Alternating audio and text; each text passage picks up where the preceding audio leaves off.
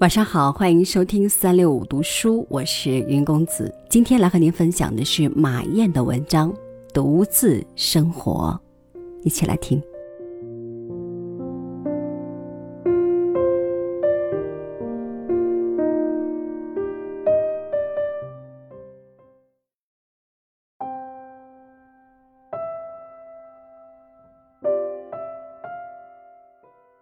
今天下雨了。这会儿外面就是雨点的声音，很好听，仿佛和很小的时候就开始注意到的下雨的声音一样，一直都是这样的。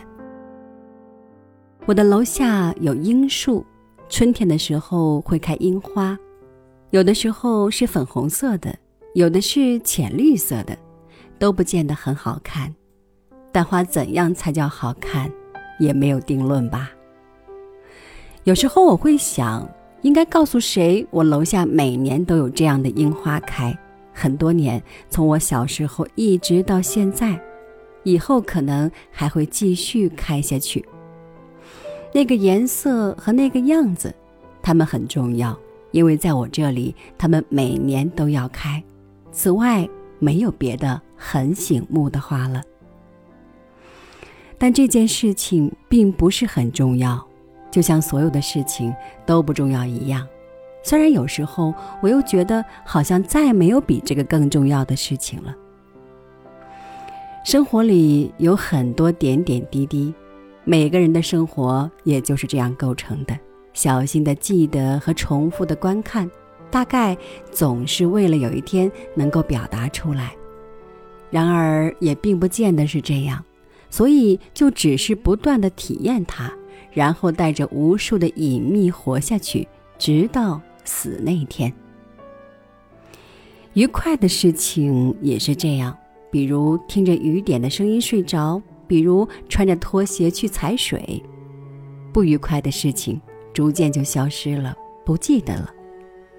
末日审判是怎么回事呢？也许一切细节会像洪水一样过来，覆盖和席卷，然后意志在其中消失，再也不能有所判断。个人的体验真的是太不重要了，只是独自生活，却好像和所有人作伴，然后死去。有时候，爱也是很难的事情，人人都生活得如此富足，人人都显得如此多余。但这只是尘世的一种现象，凡此种种现象都是诱惑和陷阱，是为了让人得不到快乐，不得老实的生活。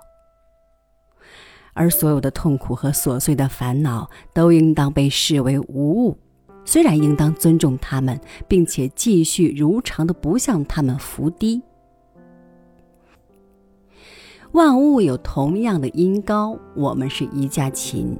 每一条肋骨都是琴弦，拨弄它们就会发出声响。因疼痛而产生的呻吟也有被他听到的权利。如果一个人坚信交流是不可能的，那交流就是不可能的。同时，即便坚信交流是可能的，交流同样是不可能的。人陪伴自己走完一辈子，你看，多么喧嚣而孤独。互相张望，只是向自己反复凝视。就算这样反人类的念头，也并不妨碍过完愉快的一生。所以，神性和奴性大概是同一种东西。对魔鬼的信仰，也并不更多一点智慧，并不更少一点良善，只是选择，而选择的可能与结果没有真正的差别。甚至选择这件事情发生或不发生都没关系。当时间的一维性被推翻，大概就是基督说“我已复活了，仍同你在一起”的时刻吧。